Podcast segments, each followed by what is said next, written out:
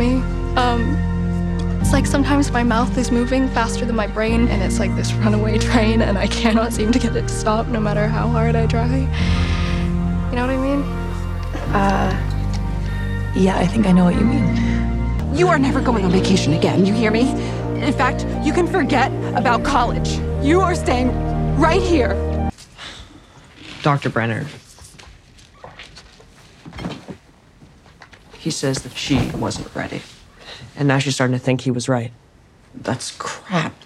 If it wasn't for her, if she hadn't left the lab, Max wouldn't be alive right now. I know.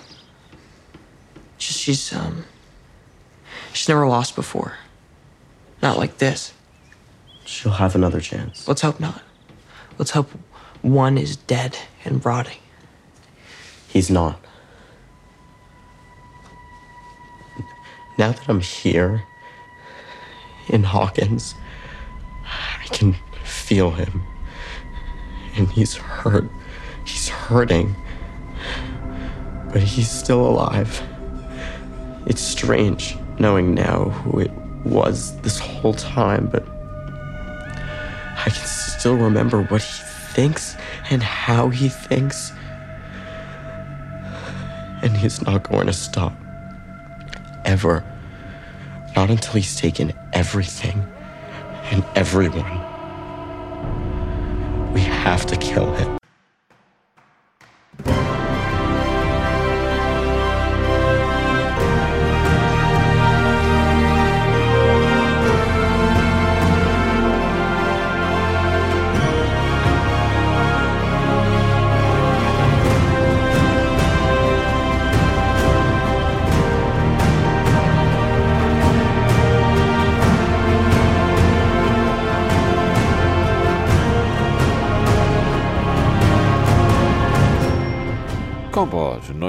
way Klimatia. Hallo und herzlichen Glückwunsch zum neuen, zweiten Kompott, den ich am heutigen äh, arschkalten und mit kaputten Kopfhörern äh, Freitag, dem 16. Dezember 2022, Tag 350 in der KW 50, OP Monatstag 130 aufgenommen habe. Die Intros entstammen alle auch nochmal der neunten Staffel der vierten, äh, der neunten Folge der vierten Staffel Stranger Things. This is the beginning of the end. Runaway Mouth.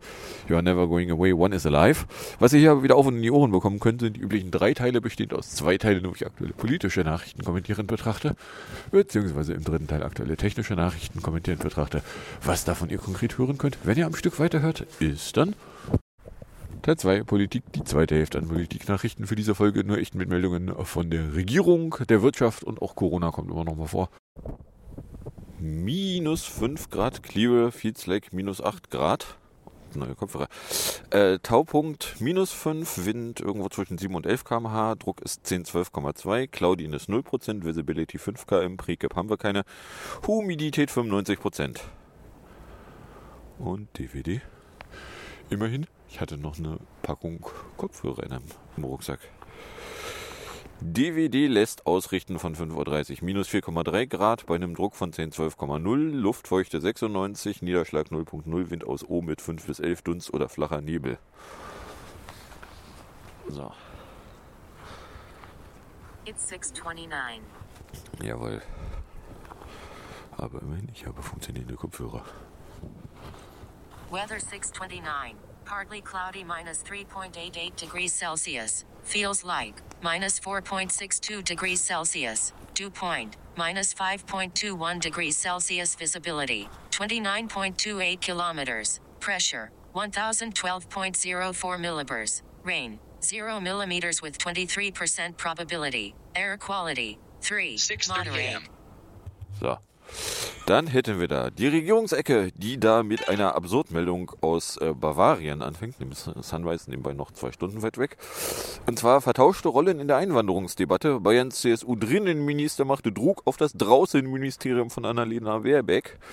Grund ist die angespannte Lage auf dem Arbeitsmarkt. Es ist noch nicht allzu lange her, da machte Bayern noch Schlagzeilen mit Abschiebungen von Auszubeutenden, die eigentlich in Deutschland hätten bleiben sollen. Und das auch noch gegen den Protest der betroffenen Firmen. Doch der immer deutlicher werdende Fachkräftemangel sorgt nun auch in München für ein Umdenken, weil Bayerns Drinnenminister Joachim Herrmann fordert nun in einem Brief an Draußenministerin Annalena Baerbeck, Grüne, mehr Tempo bei der Visavergabe an Fachkräfte. Die Visumverfahren an den deutschen Auslandsvertretungen dauern viel zu lange und bilden ein massives Hindernis für Unternehmen und Fachkräfte, heißt es in dem Geschreibe. Hermann verweist in dem Kontext auf gleichlautende Kritik von Unternehmen und herausgehobenen politischen Akteuren, welche an ihn herangetragen werde. Eh, das ist nicht einer gewissen Ironie entbehrt, dass ausgerechnet die Bayern, die irgendwie jeden abschieben wollen, jetzt was davon faseln, dass Visa-Verfahren so lange dauern. Eh, also ich meine, es entbehrt nicht einer gewissen Ironie. So, von daher, ja. Ne? Ich meine, sie haben ja nicht total Unrecht. Man bräuchte, wenn man das denn hier ernst meinen würde, irgendwie pro Jahr irgendwas in der Größenordnung von 400.000 Nettozuwanderung. Haben wir nicht. Von daher, ja. Du, du, du. Weit verbreitetes Problem. Besonders gravierend seien die Probleme in den Westbalkanstaaten, betonte Hermann. Von dort sind Visa auf der Grundlage der Westbalkan-Regelung Wartezeiten von über zwölf Monaten bekannt. Das ist nicht akzeptabel. Es darf nicht einfach sein, an Deutschlands Grenzen Asyl zu beantragen, als an einer deutschen Botschaft ein ordentliches Arbeitsvisum zu erhalten. So kann der Fachkräftebedarf nicht vernünftig gedeckt werden. Äh. Ja, also äh, den Bayern, dem bayerischen Drinnenminister ist dann auch mal aufgefallen, dass man irgendwie mehr Sklaven braucht. Und dass, wenn man mehr Sklaven haben will, es irgendwie opportun wäre, die vielleicht auch aus dem Ausland kommen zu lassen. Äh, ja. So, dann haben wir die ESM-Lehnlehnung. Und zwar hier Meldung von Freitag. Das Bundesverfassungsgericht hat nämlich den Weg freigemacht für eine deutsche Zustimmung zur Reform des Euro-Rettungsschirms ESM. Das Gericht in Karlsruhe teilte mit, dass es die Verfassungsbeschwerde von FDP-Bundestagsabgeordneten verworfen habe. Die Beschwerdeführer hätten eine mögliche Verletzung ihres Rechts auf demokratische Selbstbestimmung nicht hinreichend dargelegt. Nach Auffassung der FDP-Politiker hätte das Zustimmungsgesetz mit zwei Drittel Mehrheit im Bundestag verabschiedet werden müssen. Dabei ginge es darum, ob Bundespräsident Steinmeier ein Gesetz zur Änderung des ESM unterzeichnen darf, eineinhalb Jahre nach der Zustimmung durch Bundestag und Bundesrat. Sie stellen den ESM aber gar nicht grundsätzlich in Frage. Der war schon vor zehn Jahren als Reaktion auf die Finanz- und Wirtschaftskrise geschaffen worden, um angeschlagene Euro-Länder zu unterstützen. Mit der Reform soll es mehr Möglichkeiten geben, bei finanziellen Krisen zu helfen. Ja, also mal ganz davon abgesehen, dass äh, der ist vor zehn Jahren gegründet worden. Naja, also ich meine, genau genommen ist das immer noch Teil von dem Bankenboom von, äh, lasst mich lügen, 2008, der ja nie wirklich vorbei war. Aber hey. So, dann haben wir Längarbeit. Genau, und zwar der Scholz, äh, ist hier eine Meldung von Sonntag, wolle erreichen, dass mehr Menschen erst mit 67 Jahren in Rente gingen. Vor dem Hintergrund des Personal- und Fachkräftemangels gelte es, den Anteil derer zu steigern, die bis zum vorgesehenen Renteneintrittsalter arbeiteten.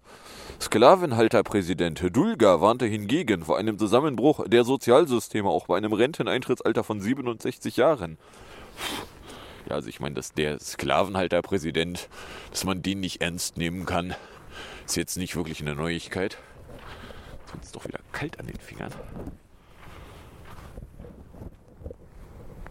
Und hier löst sich gerade der Akkudeckel. Moment. So richtig fest ist der blöde Akkudeckel nämlich nicht, seit er vor einer ganzen Weile mal verschwunden war. Äh, so, wo war ich? Äh, nach Berechnungen des Bundesamtes für Bevölkerungsforschung scheiden derzeit viele Menschen bereits mit 63 oder 64 Jahren aus dem Arbeitsmarkt aus und liegen damit deutlich vor der Regelaltersgrenze. Scholz sagte einer Mediengruppe, er sehe angesichts des Personalmangels auch Steigerungspotenzial beim Anteil von Frauen im Berufsleben. Damit dies funktioniere, müsse es aber mehr Ganztagesangebote in Krippen, Kitas und Schulen geben. Ja, äh, wenn wir dann schon mal gerade dabei sind, wir haben im Moment und zwar nicht nur im Moment, sondern eigentlich schon seit ganz vielen Jahren, das Problem, dass Leute, die älter als, keine Ahnung, irgendwas in 40 sind, auf dem Arbeitsmarkt keine, keine Angebote mehr finden. Die finden keine Jobs. So, wer keine Jobs mehr findet. Und äh, wenn man dann auch noch weiß, dass in der äh, Arbeitslosenstatistik Leute über 58 gar nicht mehr als vermittelbar gelten, die werden gar nicht mehr in der Statistik ausgeführt, weil sonst müssten wir ja zugeben, dass wir äh, eben noch mehr Arbeitslose hätten. Äh, da ist halt dann die Frage, okay, ja, und äh, wenn jetzt hier dann irgendwie ein Sklavenhalterpräsident um die Ecke kommt und rumnölt, ja, was wollen sie denn mal tun, Herr Sklavenhalterpräsident? Wollen sie denn vielleicht mal auf die Sklavenhalter einwirken, dass sie eben nicht Leute, die durchaus noch einige Jahre arbeiten könnten, rauswerfen, beziehungsweise wenn die dann rausgeworfen wurden, mit denen nichts mehr zu tun haben wollen. No? Mal davon abgesehen, Arbeit ist eigentlich kein Selbstzweck. Aber ey. Da, da, da, da, da, da, da, da.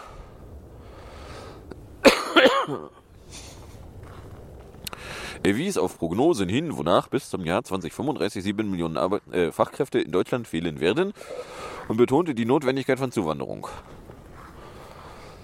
Bladi, bladi, bladi, bla. Ja, und äh, dann Sklavenhalterpräsident Dulger hält hingegen umfassende Reformen im Bereich der Sklavenversicherungen für notwendig. Wir brauchen die Grundrenovierung des Sozialsystems. Ähnlich wie sie Gerhard Schröder vor 20 Jahren mutig angepackt hat. Ja, die, auf die Gefallen, dass ich was total Offensichtliches sage, aber die Grundrenovierung des Sozialsystems, die Gerhard Schröder mutig angepackt hat, nämlich das Sklaven werden gewaltsam gezwungen, jeden Job anzunehmen, scheißegal wie scheiße der ist. Dass das nicht dazu geführt hat, dass irgendwas besser geworden wäre, auf die Idee hätte man kommen können. So, wie wär's denn mal damit, Herr Sklavenhalterpräsident? Sklavenhalter, die Leute nicht einstellen wollen, werden bestraft. Nein? Finden Sie doof diese Idee? Ja, komisch. Ich weiß auch nicht. Na, also der, ja. Na, wie gesagt, also ein Sklavenhalterpräsident halte ich halt nicht für satisfaktionsfähig. Von daher. Dann äh, am Montag gab es Gazitik. Apropos. Äh, Gaspreisbremse im Bundesrat, EU neue Sanktionen gegen Russland, 18 Monate Urhaft für Perus Ex-Präsident. Sind hier die Meldungen, die die Tagespropaganda gerade wissen lässt. So, äh, Gazitik, Belgiens Energieministerin van der Straten hat einige EU-Staaten für den starken Gaspreisanstieg im Herbst dieses Jahres mitverantwortlich gemacht. Einem Magazin sagte die grünen Politikerin, als die Preise im August durch die Decke gegangen und auf 350 Euro je Megawattstunde gestiegen seien, sei dies nicht durch ein zu knappes Angebot verursacht worden. Auch damals sei genügend Gas in Europa angekommen, betonte sie. Vielmehr sei der Markt aus dem Gleichgewicht geraten, weil einige Länder zu fast jedem Preis eingekauft hätten, um ihre Speicher zu füllen. Ja, ach. Na, ja, das sind dann wir. Da muss man auch nicht besonders begabt sein, um auf die Idee zu kommen, weil äh, zu einem Zeitpunkt, als es hieß, ja, aber die Speicher müssen jetzt gefüllt werden, koste es, was es wolle. Und äh, als dann der Staat ja auch Geld in die Hand nahm und sagte, so hier, Gasfirmen, die da irgendwo von, was weiß ich wo, Gas rangekarrt kriegen, kriegen hier Geld in die Hand gedrückt, damit sie das Zeug kaufen zu Scheißegalpreis. Äh, war die Konsequenz, dass dann natürlich Zeug zu Scheißegalpreis gekauft wurde und die Preise dann eben entsprechend in die Höhe gesprungen sind. Weil, äh, ne, also wenn es Länder gibt, die halt alles bezahlen, dann gibt es halt auch Anbieter, die alles nehmen. Zugleich erklärte sie, Belgien habe jahrelange Erfahrung im Flüssigerdgasgeschäft. Belgien liefere aktuell dreimal so viel Gas in Nachbarländer, wie man selbst benötige. Ja, die Bundesregierung hatte Ende Juli Unternehmen per Verordnung zur Auffüllung der deutschen Gasspeicher verpflichtet, um die Versorgung im Winter zu sichern. Der Bund hatte dafür zunächst 15 Milliarden Euro zur Verfügung gestellt. Na, wir sind Teil des Problems beim Gaspreis gewesen. Und was heißt hier gewesen? Na? So, dann äh, Bonugrenzung. Hier Meldung von Dienstag. Die Ampelfraktionen haben nämlich sich darauf geeinigt, dass größere Unternehmen bei Hilfen aus der staatlichen Gaspreisbremse nur noch begrenzt Bonusse und Dividenden zahlen dürfen. Wer nämlich mehr als 25 Millionen Euro staatliche Unterstützung bekomme, dürfe bisher vereinbarte Boni nicht mehr erhöhen. Bekommt ein Unternehmen mehr als 50 Millionen Euro, werde die Auszahlung von Bonussen und Dividenden sogar ganz verboten. Unternehmen könnten aber freiwillig auf die Hilfen verzichten und wären dann von dieser Regel nicht betroffen. Weil äh, Hintergrund ist äh, eine Forderung, die in der politischen Landschaft immer wieder aufkommt. So, wir werfen denen da Geld an den, in den Rachen. Und die werfen dann Geld an Aktionäre und an irgendwelche Vorstandsfritzen raus. Ist das eigentlich auch nur ansatzweise gut begründet? Nein, ist es nicht, wenn man lange und scharf hinguckt.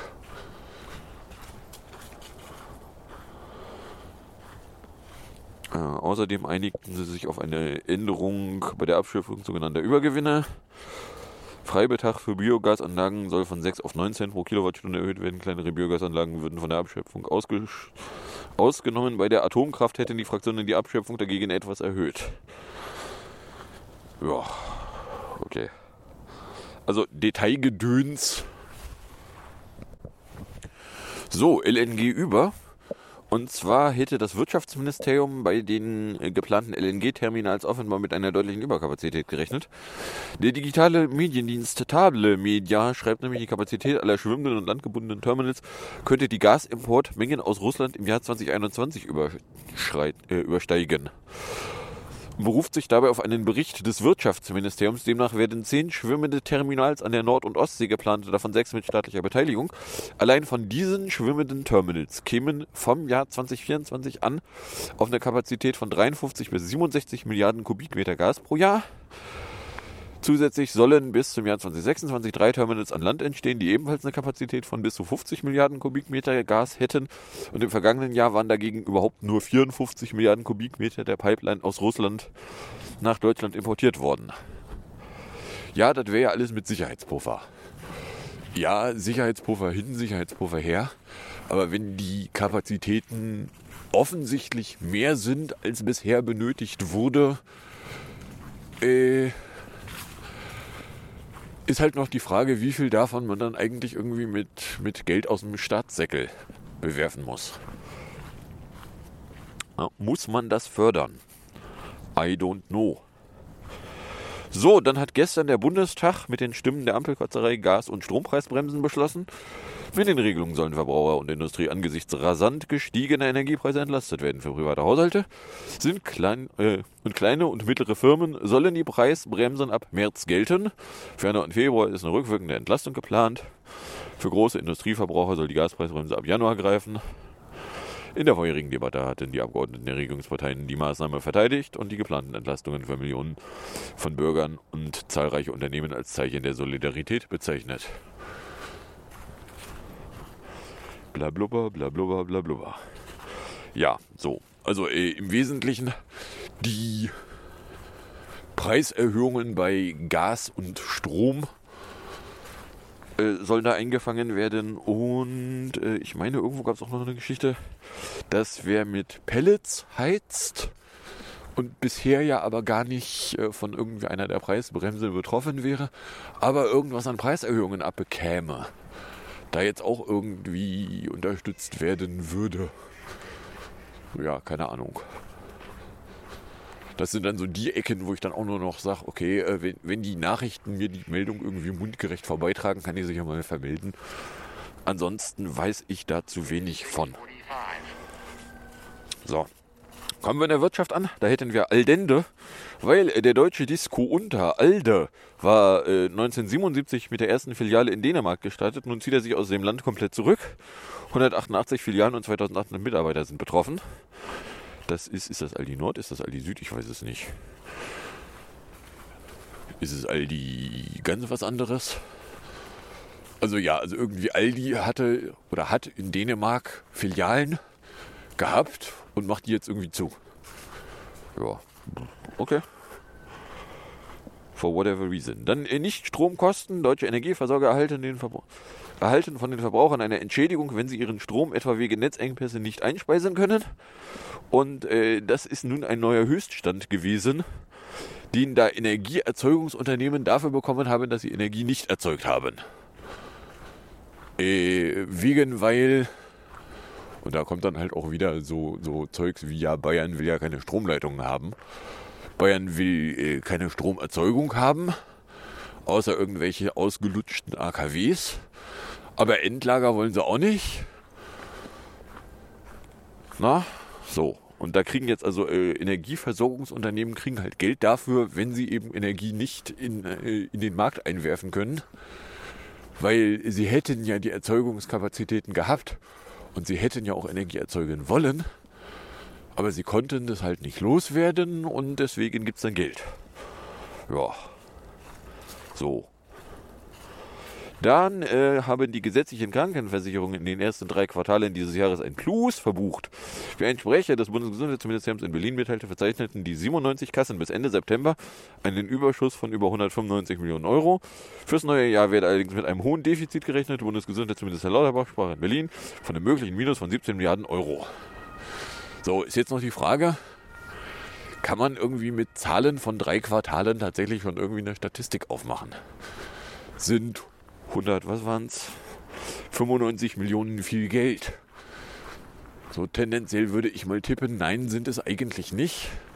Das sieht noch nicht mal aus wie eine große Summe. Das sieht nur aus wie eine große Summe, wenn man nicht weiß, dass irgendwie einzelne Kassen mit Milliardenbeträgen rumhantieren. Da ist alle Kassen zusammen haben irgendwie noch nicht mal 200 Millionen plus. Eben mehr so eine kleinere Zahl. Ja, und in einer Stunde ist Morning Civil Twilight um 7.47 Uhr.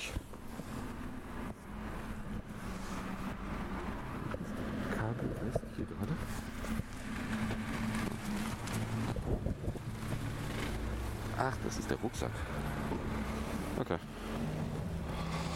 So, dann Inflahö.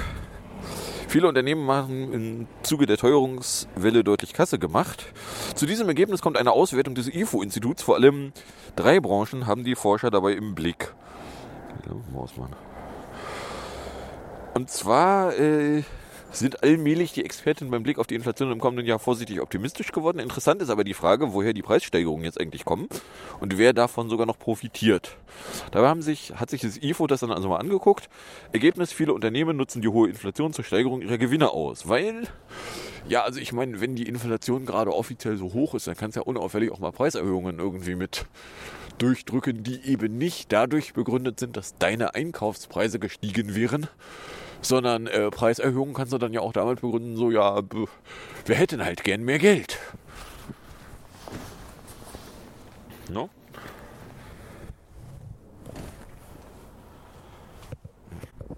So. Ähm. Bla bla bla bla bla bla bla bla bla. Vielmehr scheinen Unternehmen in einigen Wirtschaftszweigen die Preissteigerungen dazu genutzt zu haben, ihre Gewinne auszuweiten. Das gilt vor allem für den Handel, die Landwirtschaft und den Bau. Weil natürlich kannst du, wenn du sowieso gerade irgendwo unauffällig Preiserhöhungen machst, kannst du dir ein bisschen mehr machen. Weil es fragt halt keiner nach einer Begründung, sondern du kannst ja mit dem Finger auf die böse Inflation zeigen. So. Ne? Und da gibt es dann halt Unternehmen, die machen das. Die zeigen auf die böse Inflation und erhöhen dann unauffällig die Preise einfach noch mehr, als sie eigentlich müssten. Überraschung. Natürlich. Mehr Geld, mehr Gut. So, dann äh, am Dienstag, Dienstagnachmittag, hat das Bonner Landgericht den Architekten der QMX-Aktien Nils Hanno Berger zu einer Freiheitsstrafe von acht Jahren verurteilt. Der 72-Jährige sei wegen Steuerhinterziehung in drei Fällen schuldig, entschied das Gericht am Dienstag. Das Urteil ist noch nicht rechtskräftig. Das Höchstmaß hätte sogar bei 15 Jahren gelegen. Die Anklage hatte neun Jahre Haft gefordert. Verteidigung hatte Fehlverhalten eingeräumt, aber äh, hätte natürlich weniger Strafe haben wollen. So, nun ist der Witz der, der äh, Berger war mal irgendwie Finanzamtsmitarbeiter, irgendwie sowas. Der hatte also Inneneinblicke darin, wie so ein Finanzamt funktioniert und ist dann mit den Erkenntnissen unterm Arm hingegangen und hat Cum-Ex sich ausgedacht. So frei nach dem Motto, wie kann man durch kreatives Aktienbesitzverhältnisse und Zeitpunkte von Aktienbesitzen durch die Gegend schieben, äh, sich Steuerrückzahlungen erschleichen, wo man die Steuern nie gezahlt hat. Ja, dass das Steuerhinterziehung sein könnte, auf die Idee kamen dann auch schon Gerichte vorher. So, dann äh, es fehlen in äh, vielen Orten Äh, Beispielsweise Fiebersäfte, Schmerzmittel und Antibiotika.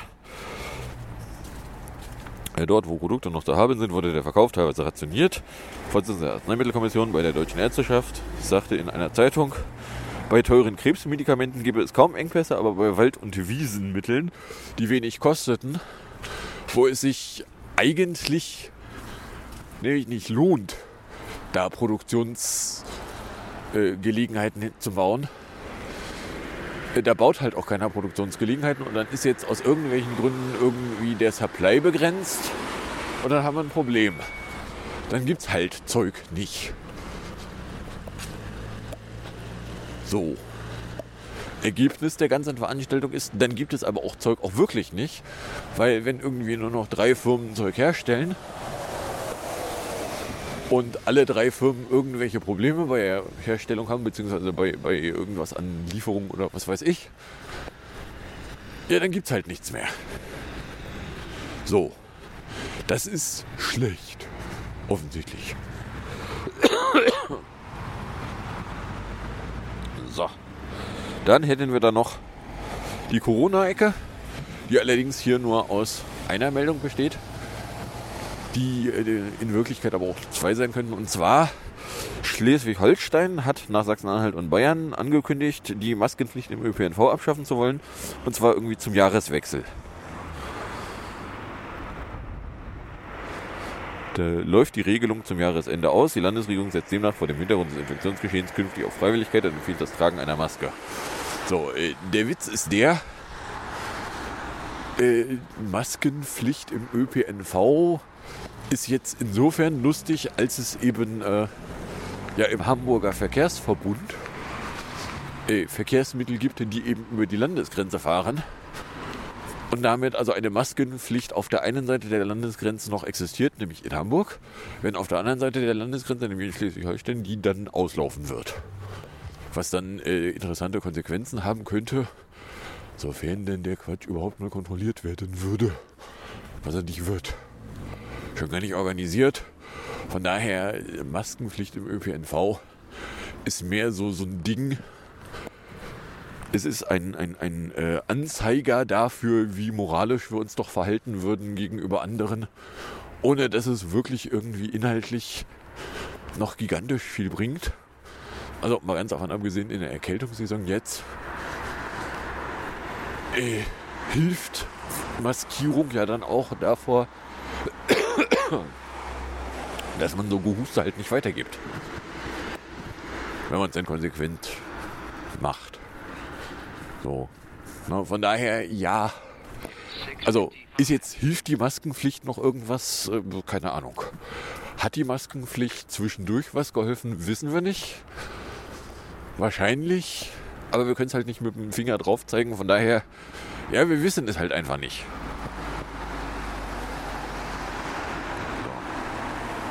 25 Minuten haben wir erst. Ich kann ja mal hier einen unauffälligen Baustand hinwerfen.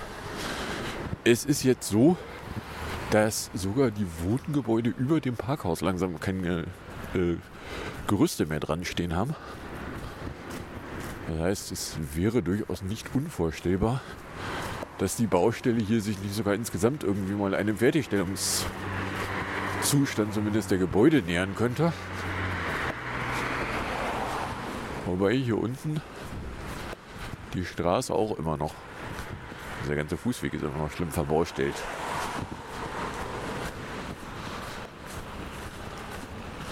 Das ist so ein bisschen unpraktisch. Und hier hinten haben sie sogar die Straße abgesperrt. Weil man dann weiß, dass äh, für den Penny hier Lieferungen aber schon noch rein müssen.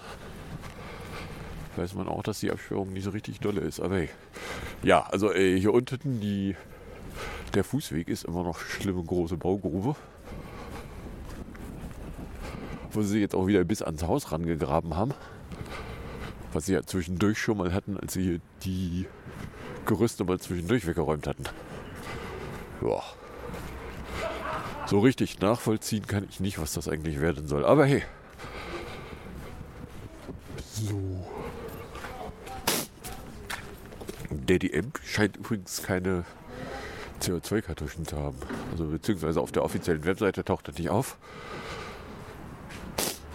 Von daher wäre glatt möglich, dass der DM gar nicht helfen würde. Wollen die Nase mal aufhören zu säubchen? Ja, so. Ansonsten hier über dem DM sieht es jetzt auch aus, als würden hier schon irgendwo Leute wohnen. Ja, ich meine, wer es mag. Wo ich ja überhaupt nicht wohnen wollen würde, wäre direkt gegenüber von der blöden Kirche. Aber jetzt ist hier auch kein Licht zu sehen. Ja, so. 27 Minuten. Ach so, und irgendwas machen sie hier unten noch an der Hauswand. So, keine Ahnung, wenn das irgendwie Ranken, dass da irgendwelche Pflanzen dran wachsen können. Vielleicht. Unter Umständen. Möglicherweise. I don't know. Wie auch immer, mit zwei Stück Musik muss ich jetzt hier auch nicht unnötig in die Länge ziehen. Kommen wir dann in der zwei Stück Musik und hinterher Ecke an. Zwei Stück Musik, weil OP Monatszahl 130. Die zwei Stück Musik wären dann nämlich PS22 von 2015 mit dem Titel Stressed Out in 358. Gefolgt von PS22 von 2013, die bei Carrie Underwood auf der Bühne waren. Und So Small in 5 Minuten 4 performierten. Und dann gibt es äh, vom schönen Morgen vom 4.12. den Köppersbusch zum Missbrauchsverbot. Das ist die Geschichte mit den äh, Preiserhöhungen. In äh, 4 Minuten 25 noch auf und in die Ohren. Und dann sage ich danke fürs Anhören, fürs Runterladen, nee, fürs Streamen. Für den Fall, dass ihr irgendeine Form von Reaktion in meine Richtung loswerden wollen würdet, dürftet ihr das tun, indem ihr einen Tweet at Compot, einen Tröd an Compot at Trödcafé oder eine Mail an gmail.com verschicktet wünsche ich euch viel Spaß mit der Musik, der Musik und dem Outro und bis zum nächsten Mal, wenn da nichts dazwischen kommt.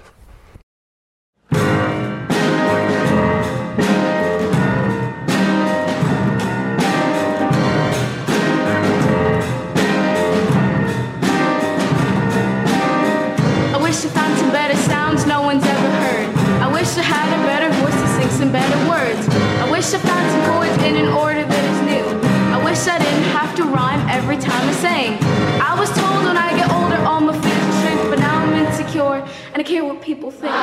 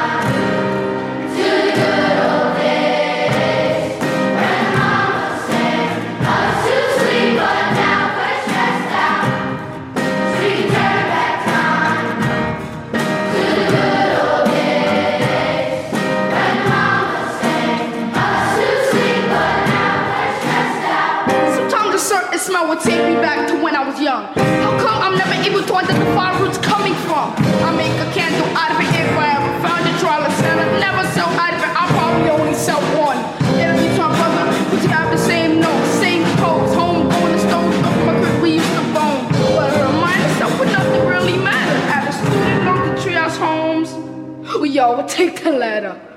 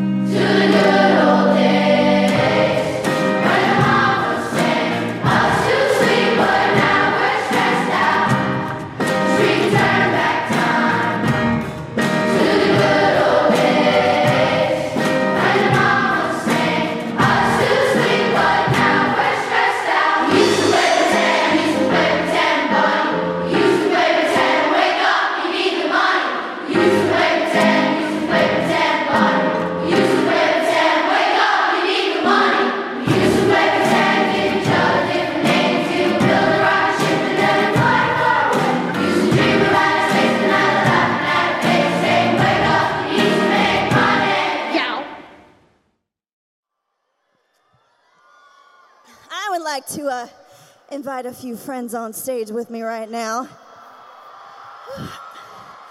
Yeah, wave everybody. He's got it. Say, what's up, crowd? Uh, earlier this year, I got the chance to meet some kiddos from a, a local school here called PS 22.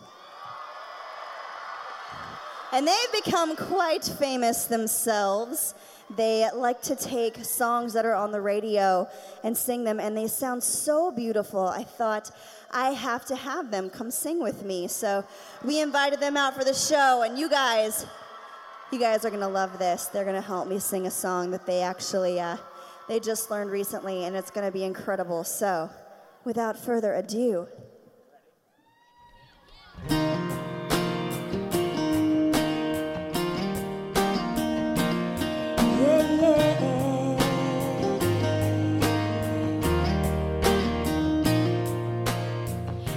you got it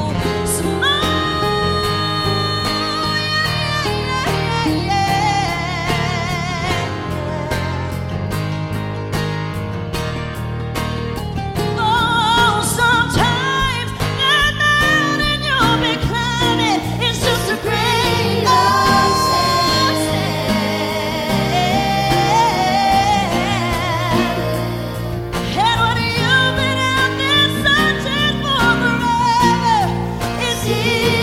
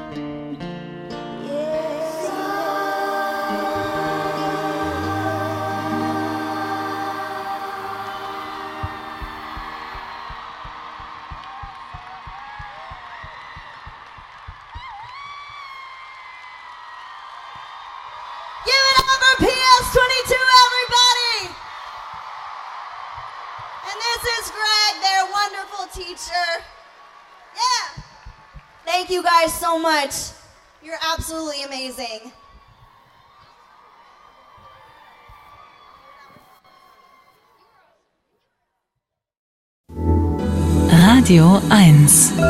Nur für Erwachsene. Robert Habeck sieht ausreichend Schutz gegen Missbrauch. Nicht gerechtfertigte Tarifanhebungen der Energieversorger können laut grünen Bundeswirtschaftsminister durch die Energiepreisbremse wirksam verhindert werden. Die dafür vorgesehene Gesetzesklausel sei ein effektives Instrument, um Preiserhöhungen zu verhindern, die sich nicht durch steigende Beschaffungskosten rechtfertigen lassen.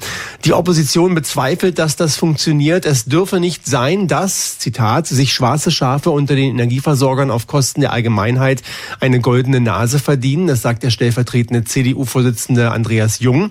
Linken Fraktionschef Dietmar Bartsch fordert Kontrollen, auch hier mit Zitat, Klauen und Zähnen, die die Preise nach unten korrigierten.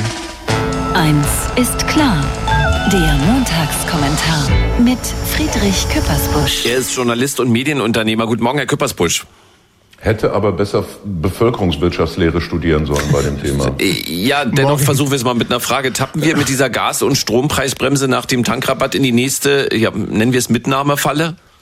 Die Gefahr besteht. Also wir werden ja äh, neben Einmalzahlungen, die jetzt im Dezember auch äh, zum Beispiel Studierende und Rentner bekommen und der Gasrechnung für den Dezember, den äh, der Doppelwumsstaat übernimmt, ähm, jetzt also ab März kommenden Jahres diesen Doppeldeckel bei Gas und Strom bekommen, sogar rückwirkend für Januar und Februar, weil man da eine Winterlücke entdeckt hat. Und der geht so. 80 Prozent unseres historischen Verbrauchs, also das, was wir im Vergleichszeitraum im Vorjahr verbraucht haben bei Gas und Strom, wird gedeckelt. Bei Strom auf 12 Euro und bei Gas auf 40, nein Quatsch, 12 Cent und bei Gas auf 40 Cent pro Kilowattstunde. So, jetzt bin ich ein ausgefuchster, schlauer und sparsamer Verbraucher und sage, wenn der Staat 80 Prozent meiner Rechnung bezahlt, verbrauche ich einfach nur noch 80 Prozent. Mensch, super, sagt mein Energieversorger.